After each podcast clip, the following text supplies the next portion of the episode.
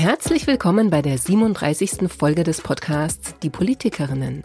Mein Name ist Susanne Lang, ich bin Journalistin und begleite in diesem Audio-Langzeitprojekt die drei Bundestagsabgeordneten Jewan Rie von der SPD, Katharina Beck von Bündnis 90 Die Grünen und Anniko Glogowski-Merten von der FDP. Sie geben in regelmäßigen Gesprächen einen Einblick in ihre Arbeit und in ihren Alltag. Jenseits ihrer politischen Fachthemen sprechen wir immer wieder auch über die Frage, wie Politik diverser werden kann, wie sich Frauen stärker politisch einbringen können und welche Bedeutung Netzwerke dabei haben. Alle bisher erschienenen Folgen könnt ihr auf der Webseite www.diepolitikerinnen.de nachhören und überall dort, wo es Podcasts gibt. In dieser Folge gehen wir mit Anniko Glogowski-Merten auf Reisen, zwar nicht physisch, aber gedanklich, denn die kulturpolitische Sprecherin der FDP-Bundestagsfraktion ist auch Mitglied im Auswärtigen Ausschuss und hat kürzlich auf einer Delegationsreise die Außenministerin Annalena Baerbock nach China und Südkorea begleitet. Wie sie das Land erlebt hat und unter welchen Bedingungen Kunst- und Medienschaffende in China arbeiten können, darüber sprechen wir gleich. Eine private Dimension gab es bei Annikos Reise ebenfalls. Ihr verstorbener Mann hatte über China promoviert. Inwiefern er sie auf der Reise begleitet hat und wie sie heute, vier Jahre nach seinem Tod, mit dem Verlust umgeht, auch darüber spricht sie gleich offen in dieser Folge. Hallo Anniko. Moin. Im letzten Podcast, also in der letzten Folge, hatten wir ja sehr viel über Kommunalpolitik gesprochen und jetzt machen wir quasi einen Riesensprung in die weite Welt diesmal. Du mhm. warst auf Delegationsreise mit der Außenministerin Annalena Baerbock in China und Südkorea. Du hattest schon mal erzählt, dass das ähm, quasi oft auf dich hinausläuft, so Reisen zu begleiten, weil du eine der Frauen bist im äh, Auswärtigen Ausschuss. War das diesmal auch so oder hat es einen anderen Grund, dass du die Reise begleitet hast? Ähm, ja, nee, diesmal war es anders. Hm, eigentlich war unser außenpolitischer Sprecher vorgesehen der aber nicht konnte. Und dann kam die Anfrage, ob ich es mir vorstellen könnte. Und die Anfrage kam mitten in einem Termin im Wahlkreis. Und ich hatte irgendwie eine Stunde Zeit zu überlegen, ob ich das mache oder nicht. Und ähm, dann habe ich versucht, meinen Mann zu erreichen, weil äh, schon klar war, dass wenn ich die Delegationsreise mache, erstens eine Wahlkreiswoche in Anführungsstrichen wieder wegbrechen würde mit Terminen, also musste sehr viel umgelegt und koordiniert werden. Das war das eine. Aber eben auch die Tatsache, dass ähm, die Delegationsreise vor einer Doppelsitzungswoche liegt und mich dann quasi ähm, für drei Wochen von zu Hause fernhält, und ähm, ja, da habe ich gedacht, da frage ich mal lieber vorher nach, wie das so die Gefühlslage ist, wobei ich schon die Antwort schon wusste und mein Mann mhm. im Grunde schon begeisterter war als ich, dass ich da er wäre gerne mit, mitgefahren ja. dürfte. Ja, ja, ja. Er hatte eine große Verbundenheit auch an, an China, weil ich schon öfter da war, auch ähm, früher, also eher aus der Erinnerung heraus und ähm, für mich war China immer so so ganz weit weg, weil mein äh, mein verstorbener Mann äh, über China promoviert und deswegen habe ich immer gedacht, oh nee, China willst du nicht. Du hast so viel in der Theorie über China diskutiert und gesprochen und ähm, ja, die Menschenrechtslage und die Freiheitslage in diesem Land sind nicht das, was dir gefällt. Deswegen mhm. mach lieber nicht. Und dann kam aber die Anfrage und im Grunde ist es dann eigentlich, ähm, ja, wenn schon die Frage kommt, dann kann man eigentlich auch nicht Nein sagen. Und es ist ja auch spannend, tatsächlich dann auch das dort zu erleben und zu sehen und das ähm, nicht nur in der Theorie, sondern äh, in, der, in der Praxis mal zu sehen oder wirklich live selber zu erleben, wie es ist, in diesem Land zu sein. Wobei es natürlich nur ein kleiner ähm, Abschnitt dessen ist, was das eigentlich ausmacht, weil wenn man drei Tage dort ist, kriegt man so einen kleinen, ähm, äh, kleine Impression dessen, aber nicht, nicht das große, große Ganze, wobei wir viele Gespräche geführt haben, ganz facettenreich und ähm, ja, da können wir ja gleich nochmal drauf eingehen. Mhm, genau. Zunächst vielleicht kurz, weil wir Polizeisirenen im Hintergrund gerade mhm. gehört haben. Du bist in Berlin, nicht in Braunschweig dieses Mal, Sitzungswoche, genau. Und wir sprechen aber digital, also wir haben uns nicht getroffen. Nee. Genau. Und heute ist ja viel los in Berlin. Also es ist ja generell viel los in Berlin, aber es ist so viel los in Berlin. Und deswegen hört man hier dann ein bisschen, also Nebengeräusche bitte ignorieren. Da kommen wir vielleicht nachher auch nochmal drauf. Es sind viele, gibt viele Aktionen der letzten Generation, der Klimaaktivistinnen, mhm. genau, ähm, die dann äh, eventuell auch zu Polizeieinsätzen führen. Ja, ich wollte bei China nochmal nachfragen, weil ähm, du hattest es ja schon angedeutet. Also die ähm, Lage dort ist ja sehr schwierig. Ihr habt aber, also du habt gesehen, du hast Fotos auch gepostet. Ihr habt aber auch mhm. mit NGOs gesprochen. Ähm, also ich war ehrlich gesagt erstaunt, dass ähm, also naja, das ist nicht, dass es die gibt, aber dass es dann so einfach ist, auch ins Gespräch zu kommen politisch. Oder war das gar nicht so einfach, einen Termin mit ihnen zu bekommen? Nee, also einfach war es wohl nicht. Ähm, das Programm wird vom Protokoll des Auswärtigen Amtes mithilfe der Botschaften vor Ort immer gestaltet und ähm, da wird schon viel darauf zurückgegriffen, welche Ansprechpartner gab, es denn in der Vergangenheit und wer ist interessant, auf wen kann man ähm, zugehen. Und ähm, nee, das war wohl nicht so einfach. Und tatsächlich ist es so, dass auch das Programm bis zum Ende nicht richtig fix war, also dass ich da immer, ich kann ja immer kurzfristige Änderungen geben, aber in diesem Falle war es tatsächlich sehr, sehr sensibel, was die, was die Terminlagen anging. Und ich mache gerade auf meinen Social Media Kanälen einen Reisebericht, den wir absichtlich auch in mehrere Bereiche getrennt haben. Wir unterscheiden sowohl einmal in den Reiseabschnitt China als auch in dann Südkorea. Ähm, und innerhalb der Reiseländer dann nochmal in die unterschiedlichen Bereiche und ich habe bisher angefangen über die klassische Außenpolitik zu, zu berichten, dann über Wirtschaft und, und Klima. Und es wird als nächstes dann oder als abschließender Bericht zu, zu China dann nochmal einen Bericht über das Gespräch mit Kulturschaffenden geben, was dann auch nochmal einen Einblick darauf gibt, wie eigentlich dort mh, hm, Freiheiten eingeschränkt werden, wie es überhaupt möglich ist, für sie zu arbeiten. Das ist das, was dann als, als letzter Abschnitt zu, zu China ähm, online geht. Und das haben wir ganz bewusst so gemacht, weil es wirklich so facettenreich war von den Terminen und von den Gesprächen her und so inhaltsgeladen, dass das nicht mit einem ähm, Post irgendwie ähm, abgeschlossen sein konnte. Und ähm, deswegen ganz klar diese Fokussierung in dieser Woche auf den Reisebericht, auf die einzelnen Termine beziehungsweise auf Dinge, die ich dann auch berichten kann Manches kann man nicht berichten, beziehungsweise ist auch von den Gesprächspartnern ähm, gewünscht gewesen, dass das quasi äh, nicht öffentlich äh, stattfindet. Und deswegen versuchen wir aber so, so in meinen Kanälen so transparent zu sein wie möglich, ähm, um tatsächlich wirklich alles in der Breite darzustellen. Und das Programm war so, dass es auch ein unterschiedliches Programm gab äh, von der Außenministerin und uns als parlamentarische Begleitung wir haben teilweise Termine zusammen gehabt, aber eben teilweise auch ein Programm ganz für uns, ähm, sowohl in China als auch in, in Südkorea. Und dann gab es auch nochmal ähm, eine, eine Pressedelegation, die mit dabei war, die das mit begleitet hat. Mhm. Und ähm, wie war das jetzt äh, zum Beispiel, wenn wir in diesem außenpolitischen Bereich bleiben? Also mhm. das, was man von der Öffentlichkeit ja ganz stark mitbekommen hat, war ja nochmal dieser Kurs von äh, Annalena Baerbock, wirklich auch das anzusprechen, die Verstöße mhm. gegen die Menschenrechte. Ähm, das ist ja sozusagen innerhalb Deutschlands auch teilweise umstritten. Das äh, sehen ja nicht alle so als richtig an, selbst in der Ampelregierung nicht. Ähm, und wie war das dann parallel, wenn ihr zum Beispiel bei den NGOs wart? Also habt ihr dann auch über die Themen gesprochen oder wo, worum ging es da?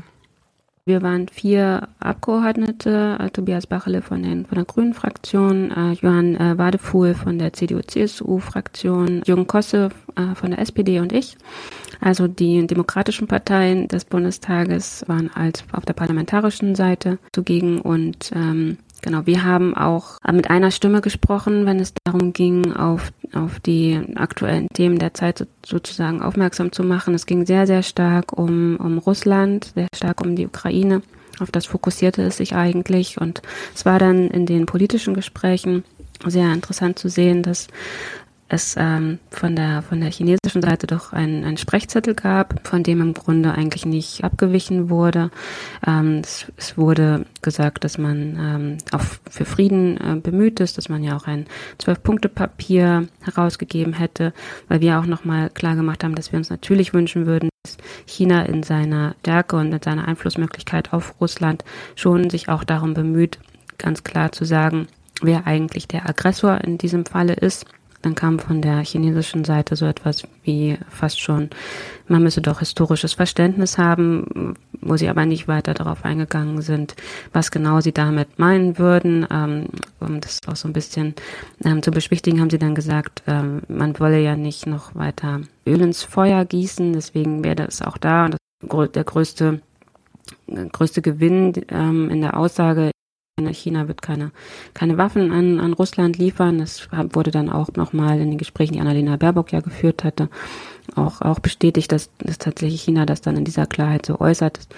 Aber, aber gleichwohl schwang auch immer äh, so ein Unterton mit. Ähm, zum Beispiel wurde in unseren Gesprächen eine Analyse ge ge gestellt von der chinesischen Seite, äh, dass ähm, die NATO gestärkt wäre, seitdem Russland eben die Ukraine angegriffen habe, Europa gestärkt sei, eine Fokussierung hin zu LNG und erneuerbaren Energien. Ähm, sie, sie haben das alles mit so einem eher schlechten Unterton ähm, für sich dargestellt und wir haben gesagt, ja, genau, das, das ist dabei herausgekommen, dass im Grunde das, vor dem Russland Angst hatte, weil sie haben ja damit auch argumentiert, denn sie hätten, sie würden ähm, sich gegen, oder die NATO würde quasi Russland angreifen und deswegen würden sie ja, sich nur wehren.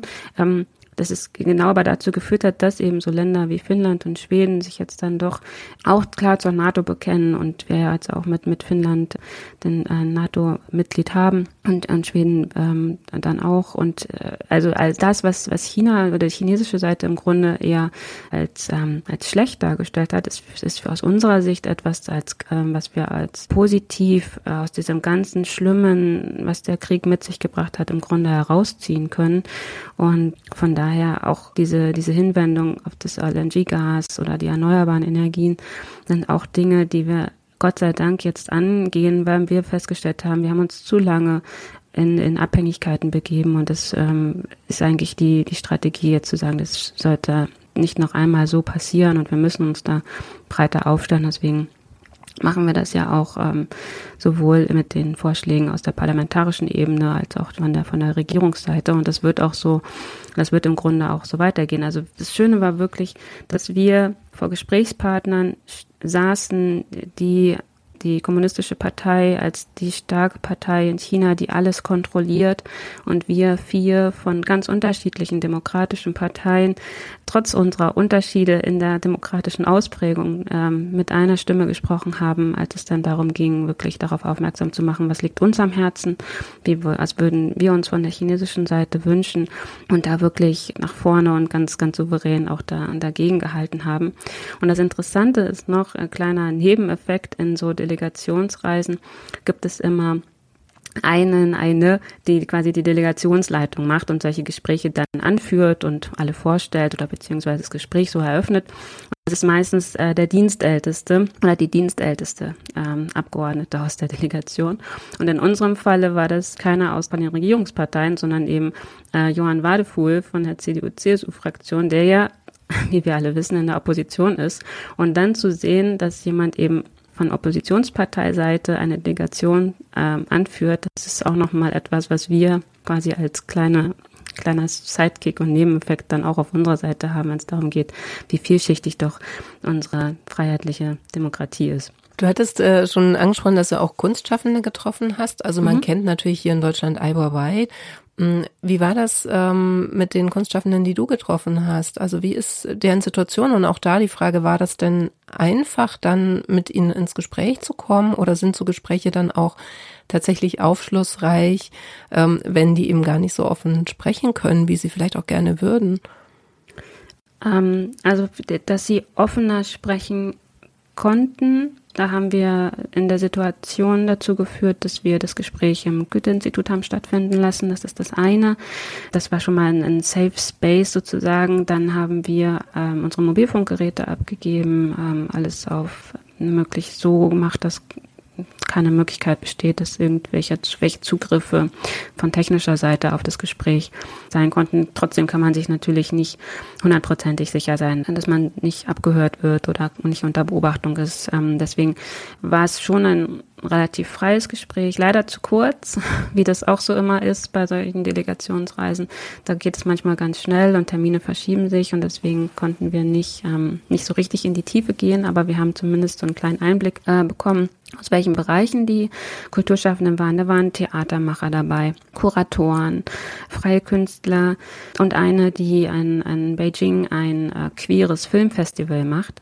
Und äh, das ist natürlich nochmal herausfordernd, weil das LSBTQI-Gemeinschaft äh, ja auch eine Minderheit ist, die im besonderen Fokus ist in China und ähm, dann den Mut zu haben, ein queeres Filmfestival ähm, durchzuführen, das sie wohl schon, wenn ich mich richtig erinnere, wie sie sagte, vor Corona angefangen hat, dann unter Corona-Bedingungen dann auch natürlich, wie wir hier auch, anders stattfinden lassen musste, beziehungsweise nicht stattfinden lassen konnte und jetzt will sie den nächsten Anlauf wagen. Allerdings auch da eben innerhalb des Gerüsts des Goethe-Instituts, weil das so ein Safe Space ist, der Möglichkeiten bietet, um auch mal Themen anzusprechen, die sonst eben in der chinesischen Gesellschaft nicht angesprochen werden können.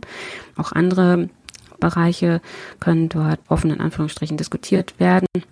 Wir haben auch ähm, neben den Kulturschaffenden äh, die Vertreter die Vertreter, muss gerade überlegen, nee, Vertreter tatsächlich, der, ähm, der deutschen äh, Stiftungen, die in China noch vertreten sind, getroffen zu einem Mittagessen, die uns auch erzählt haben, wie äh, ihre Arbeitsmöglichkeiten überhaupt sind in dem Land. Und das waren mh, Vertreter der Friedrich-Ebert-Stiftung, der Hans-Seidel-Stiftung, der ähm, Konrad-Adenauer-Stiftung, der Heinrich-Böll-Stiftung und der Rosa-Luxemburg-Stiftung meine Stiftung, meine Herzensstiftung, die Friedrich-Naumann-Stiftung, ist schon vor Jahren aus China ähm, rausgegangen, weil es eben im Grunde für unser Verständnis keine freie Möglichkeit gibt zu arbeiten. Es liegt daran, dass die politischen Stiftungen, die in China vertreten sind, wenn sie denn dort sein wollen und innerhalb eines Dachverbandes agieren müssen, der eben von der chinesischen Seite auf die Stiftungen draufgestülpt wird. Und dieser Dachverband gibt die Jahresprogramme frei. Ähm, das heißt, die Jahresprogramme und die Themen und die Termine, Veranstaltungen, die die Stiftungen durchführen wollen, müssen immer abgesegnet werden, sozusagen in Anführungsstrichen. Und ähm, bis zu unserer Reise gab es zum Beispiel noch Probleme bei der Heinrich-Böll-Stiftung, die bis zu der Reise ihr, ihr Jahresprogramm nicht freigegeben bekommen hat. Und das haben wir, beziehungsweise das hat äh, der Kollege Tobias Bachele auch in den Gesprächen mit der chinesischen politischen Seite angesprochen, was man denn tun könne, damit die Heinrich-Böll-Stiftung denn endlich mal arbeiten könne, weil wir haben ja nun schon mal April. Und ähm, hatte dann die chinesische Seite gesagt, ja, sie wollen das nochmal prüfen.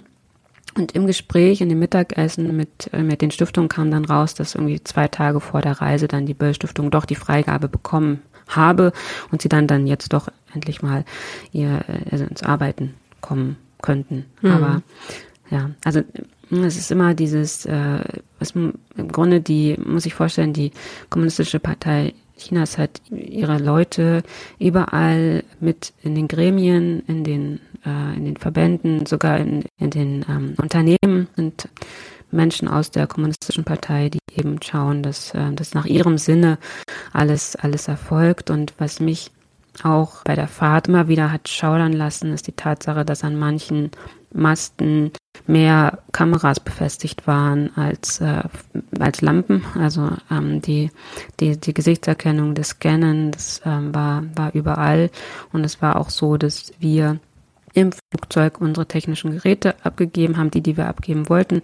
Und meine technischen Geräte, die ich hatte, die habe ich immer bei mir gehabt, die ich nicht abgegeben habe, habe ich immer bei mir gehabt und immer entweder ausgeschalten oder im, Flugmodus und eigentlich gar nicht großartig in Benutzung gehabt, was dann auch dazu führte, dass ich mich im Grunde mit meinem Büro hier in Deutschland, aber auch mit meiner Familie nicht, äh, nicht wirklich austauschen konnte, weil ähm, die Sorge war immer da, dass wir als ähm, Abgeordnete natürlich auch im besonderen Fokus der möglichen Überwachung und Abhörung sind und deswegen das ja versucht haben, so gut wie möglich zu vermeiden, dass da irgendwelche Hacking-Versuche oder so etwas stattfinden können. Mhm. Würdest du jetzt sagen, äh, ja, ich würde nochmal hinfahren oder hat es dich eher bestätigt in deiner Skepsis, die du ja anfänglich äh, beschrieben hast, dem Land gegenüber?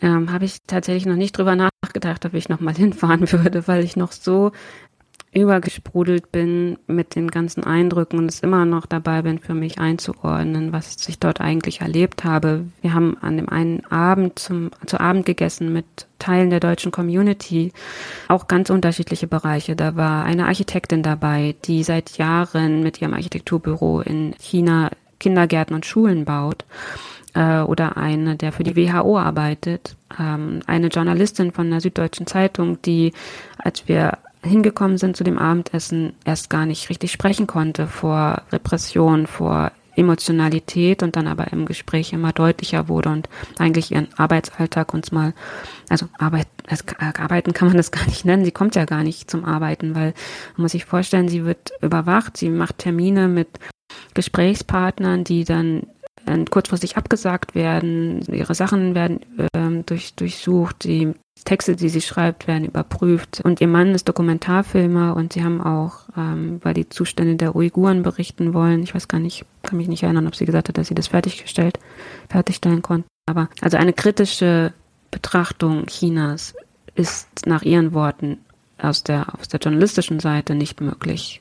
Und ähm, sie hat auch davon gesprochen, dass es in diesem großen Land China nur noch ähm, 25 Auslandskorrespondenten gibt, die berichten aus diesem Land. Und daran merkt man, wie sehr China doch sich verkapselt, ähm, ein Closed Shop wird gefühlt. Auch dass der Nationalismus schreitet voran, das hat uns die deutsche Community auch gesagt. Und, und das eben, das fand ich auch bemerkenswert, dass auf der einen Seite in China ein Covid-Trauma vorherrscht.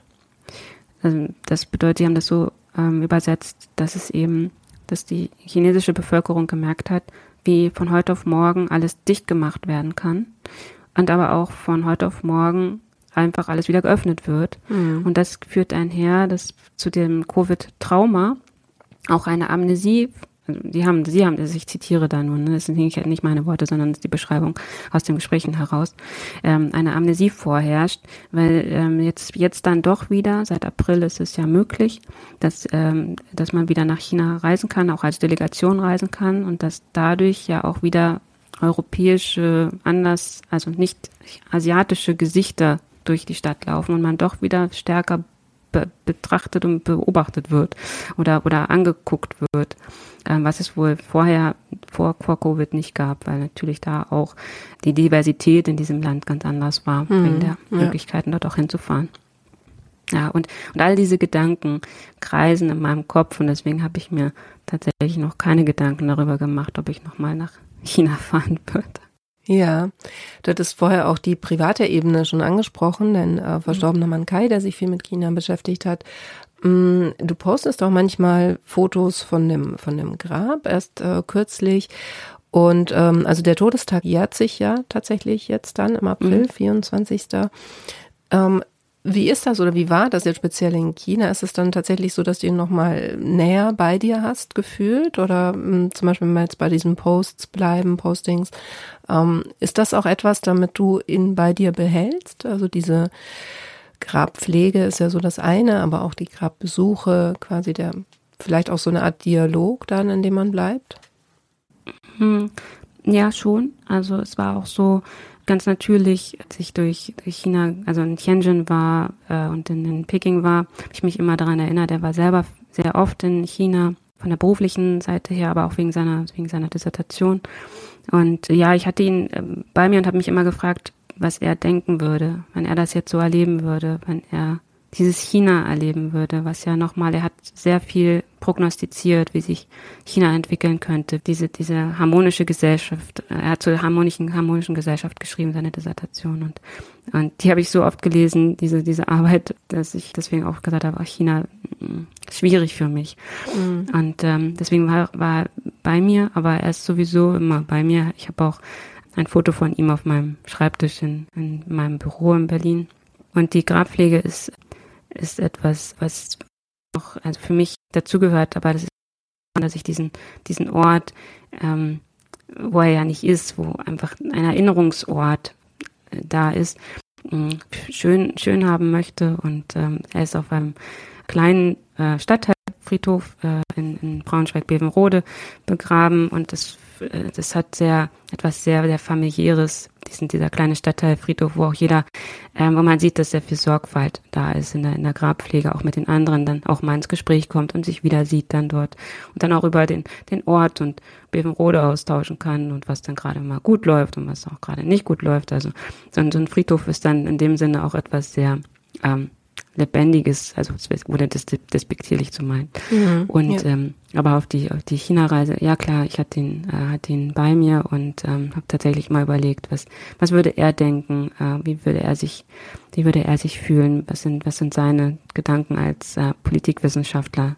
zu der zu dieser Entwicklung. Aber ich habe auch ich hatte auch meinen meinen jetzigen Mann immer immer einen Gedanken bei weil er auch in, auch in China viel war und auch auf dem Tiananmen-Platz oder in der Nähe des Tiananmen-Platz damals war, hat er mir erzählt, als ihm ähm, die, die Panzer und dann auch später, und äh, zu dem Zeitpunkt eigentlich, dass er nicht nochmal nach China will, aber dann später doch noch war und mir eigentlich gesagt ach, du, du, siehst es kritisch, aber du wirst es mögen. dann hat mir gesagt, du wirst, du wirst es, du wirst es mögen. Und dann habe ich, als ich dann wieder mit ihm sprechen konnte, habe ich gesagt, ähm, du, ähm, ich glaube nicht mal du würdest das jetzt hier mögen, weil ähm, das China, das du kennst, ist nicht mehr das China, das, also es ist ein anderes Land und das sagt jeder, der, ähm, der der jetzt da war, beziehungsweise dort eben auch von, der, von dieser deutschen Community, von der ich sprach, dann auch, ähm, die haben auch gesagt, es hat sich viele, viel verändert und da müssen wir drauf schauen. Und da sind wir dann wieder bei der Kurve mit der außenpolitischen Betrachtung. Ich glaube schon, dass diese deutlichen Worte, du hattest ja vorhin angesprochen, dass Annalena Baerbock deutliche Worte findet und das haben wir eben auch gemacht und ich glaube, dass diese deutlichen Worte richtig sind. Wir als Freie Demokraten haben da ja auch ganz deutliche Worte gefunden, gerade auch im Hinblick auf Taiwan. Ja, Deutschland steht in seiner Außenpolitik für eine Ein-China-Politik, was aber eben nicht damit einhergehen kann, dass die Kommunistische Partei oder Xi Jinping auf die Idee kommen, da plötzlich das zu machen, was Putin mit der Ukraine eben versucht hat, ähm, sich Taiwan gewaltsam einzu einzunehmen, ähm, sondern wenn Taiwan eben Teil Chinas sein möchte, dann aus, aus freien Stücken und eben nicht mit, nicht mit Gewalt und auch deswegen ähm, bin ich, finde ich gut und richtig, dass wir als Deutschland, als wir als Europa mit einer starken Stimme sprechen in China und ihnen das auch mitgeben, unsere Gedanken, wie eine werteorientierte Außenpolitik sollte. Und deswegen ähm, sehe ich das auf, auf keinen Fall kritisch, wenn wir eine starke Außenministerin haben und wir als außenpolitische Delegation dann unseren Teil dazu beitragen, um wirklich das auch deutlich zu machen. Hm. Jetzt machen wir nochmal einen Sprung zurück nach Berlin hier, wo wir ja vorher schon die Polizei gehört haben im Hintergrund. Ähm, mhm. ne, es gibt heute den Beginn der Bundesparteitag der FDP, aber es gibt eben mhm. auch die Aktionen der äh, letzten Generation, vor allem jetzt. Aber in Berlin gibt es ja schon die ganze Woche über Aktionen beziehungsweise die einzelnen ähm, Organisationen wie Fridays for Future haben für heute auch Proteste angekündigt. Dann gab es noch die Extinction Rebellion, die äh, letzte Woche Aktionen gemacht haben. Und äh, die FDP steht da ja so im besonderen Fokus. Also ähm, das liegt vermutlich daran, dass äh, sie den Verkehrsminister, Volker Wissing macht das ja, äh, stellt. Und ähm, Jetzt ist ja nicht ganz klar, was dann auch zum Parteitag so geplant wird. Wie geht es dir damit? Also kannst du das ausblenden erstmal oder beschäftigt dich das auch, wenn du jetzt an den Parteitag denkst, was da vielleicht noch passieren könnte heute? Ja, es ist auf der einen Seite, hm, da haben wir ja schon mal in einem anderen Podcast darüber gesprochen, ich, wir sind in einer Demokratie und ich finde, Demonstration, freie Meinungsäußerung ist das, wofür wir alle kämpfen und wo wir auch als Parlamentarier einstehen. Dass jeder seine seine Meinung in einem Rechtsrahmen deutlich machen kann. Aber da ist es eben der, der Rechtsrahmen. Und da sind manche Aktionen doch, doch deutlich drüber und besonders, weil sie, sie sind dann mehrerlei Hinsicht drüber, weil sie eben andere Menschen beschränken, einschränken, Freiheiten anderer Menschen, die ganz normal ihrem Leben nachgehen wollen, zur Arbeit gehen wollen, die Kinder in den Kindergarten bringen wollen oder noch schlimmer, in einem Krankenwagen liegen und ins Krankenhaus gebracht werden müssen, um ärztlich versorgt zu werden. Diese Freiheiten werden eingeschränkt. Ähm, da muss man ganz klar Position zu beziehen. Auch unser, unser Justizminister. Ähm, gleichwohl, wie gesagt, dabei, wenn jemand Missstände aufzeigen möchte. Das ist das eine. Was den Bundesparteitag angeht, hoffe ich, dass er pünktlich starten kann durch die angekündigten Aktionen, aber auch ähm, es ist ja Streik, Bahnstreik, Flugstreik. Ich glaube, es gibt auch ein paar Baustellen auf, der auf Autobahn, was ja wieder eigentlich gut ist, weil Bauen auf der Autobahn führt erstmal dazu, dass man vielleicht dann später, wenn es fertig gebaut ist, dann da besser langfahren kann. Aber ich hoffe, dass, ähm, damit geht ein Gruß raus an alle, die ich dann heute auch oder in den nächsten Tagen treffen werde, ähm, dass alle gut ankommen, alle auch äh, halbwegs pünktlich ankommen ähm, und dann wir einen wunderbaren Bundesparteitag haben. Für mich ist so eine Parteitage immer auch ein Freundes- und Familientreffen, Menschen, die man lange schon nicht gesehen hat und die man wieder trifft und sich austauschen kann. Das ist eigentlich das, das Schönste. Und ähm, ja, also von daher mein Gedanke tatsächlich an diejenigen, die nicht wie ich jetzt schon in Berlin bin, wobei ich auch gucken muss. Ich glaube, ich muss eine U-Bahn nehmen, weil sonst nichts fährt. Aber dass ich dann auch pünktlich ähm, zum Beginn des Parteitages da bin und die nächsten Tage dann ja mit äh, voller motivierter Menschen, die gut drauf sind, ähm, ähm, Gespräche führen kann und mich austauschen kann. Darauf freue ich mich schon. Das heißt, die Stimmung in der FDP ist wieder besser, wieder gut? Ich glaube, das hatten wir auch schon mal. War nie schlecht. Also nee, nie schlecht nicht, aber es ist ja wie in jeder Familie, gibt es dann halt auch mal so Sachen, ähm, da, da reibt man sich und dann hat man sich wieder lieb. Das ist ganz normal. Ähm, ja, aus, aus Reibung entsteht Wärme und dann ganz viel Energie und ich glaube, das ist das, was wir an diesem Wochenende auch mitnehmen wollen für die, für die nächste Zeit dann auch innerhalb der, ja, in der Dinge, die wir, die wir tun müssen und wir haben ja auch noch ein paar vor der Nase. Bremen fängt jetzt an, Bayern und, äh, und äh, Hessen, wenn ich richtig auf dem Schirm habe. Oh Gott, mhm, ich jetzt ja, was Falsches sagen. Ja, ja. bei, der, bei der Fülle und, äh, und wir in Niedersachsen sind ja gerade mal, äh, haben ein bisschen, bisschen Pause und können uns ein bisschen erholen von, von Wahlen. Das werden auf Europa zu steuern, aber das ist ja auch ein ähm, großes Thema und ja, da werden wir ja Maria-Agnes Strack-Zimmermann ähm, nominieren als unsere Europakandidatin. Ähm, das findest du auch gut oder würdest du nicht sagen, sie fehlt dann in der deutschen Politik eigentlich? Ach, wie immer, ne? Also ich freue mich, wenn da noch so eine, also wenn da so eine starke Stimme nach Europa geht, auch da wieder, ne? Also alles, was Europa stärkt, ich eine, eine leidenschaftliche Europäerin, ähm, weil es ist im Grunde das ist, was uns äh, zusammenhält, unsere, äh, unser Europa, was äh, wirklich unglaublich ist, dass wir das geschafft haben dieses, dieses Bündnis. Und deswegen freue ich mich über, äh, darüber, dass auf der einen Seite, dass Marie Agnes nach ähm, Brüssel geht. Ähm, aber na klar, wird sie auch uns hier fehlen, weil sie eine super tolle Kollegin ist und von daher, ja, zwei, wieder mal zwei, zwei Facetten. Aber ich glaube, es ist gut für uns, eine gute Entscheidung für, für die FDP und für, für eine starke Stimme in Europa. Also sie wird nicht, wenn man jetzt ein bisschen böse sein würde, sie wird nicht entsorgt. Heißt es ja manchmal, kann man manchmal lesen, jetzt nicht speziell bei ihr, aber generell in der Politik, dass manche ähm, Politikerinnen, Politiker dann ähm, quasi nach Brüssel weg äh, befördert werden, damit man hier äh, freie Bahn hat ohne sie? Ich weiß nicht, wie das in anderen Parteien ist. Da mag das so sein, aber wir als Freie Demokraten stehen für Europa, sind äh, die Europapartei und deswegen würden wir dort niemanden hinschicken, den wir wegeskalieren wollen, sondern tatsächlich die Chance nutzen, um das noch stärker zu machen, wie sehr wir äh, zu Europa stehen. Und das ist, ähm, nee. wir sind, wir sind viel zu, viel zu sehr europäisch, als dass wir irgendjemanden wegeskalieren würden. Nee, es ist eine ganz klare Entscheidung, eine, eine starke Entscheidung und eine starke Aussage für, ein, für eine starke Position in Europa. Okay, ja, vielen Dank, Anniko, über die Inhalte oder wie dann der Parteitag auch gelaufen ist, auch für dich aus deiner Sicht, können wir dann ja in der nächsten Folge sprechen, dann im mhm. Dann erstmal, äh, ja, viel Spaß dort Danke. heute, Wochenende ja. und äh, ja, ja, wir Sonnenschein. ja, so, das ist natürlich schade eigentlich, ne? Ja, den nicht anders nutzen kannst. Ach, alles gut. Danke dir, Anniko. Dankeschön. Schön, dass auch ihr wieder dabei wart bei dieser 37. Folge des Podcasts Die Politikerinnen. Falls ihr ihn noch nicht abonniert habt, macht das gerne. Ihr könnt auch alle Folgen nachhören, die ihr vielleicht verpasst habt, und zwar auf der Webseite www.diepolitikerinnen.de. Nächste Woche geht es bei uns weiter mit einem Besuch im Jakob-Kaiser-Haus bei der finanzpolitischen Sprecherin der Grünen Bundestagsfraktion, Katharina Beck. Bis dahin, macht's gut.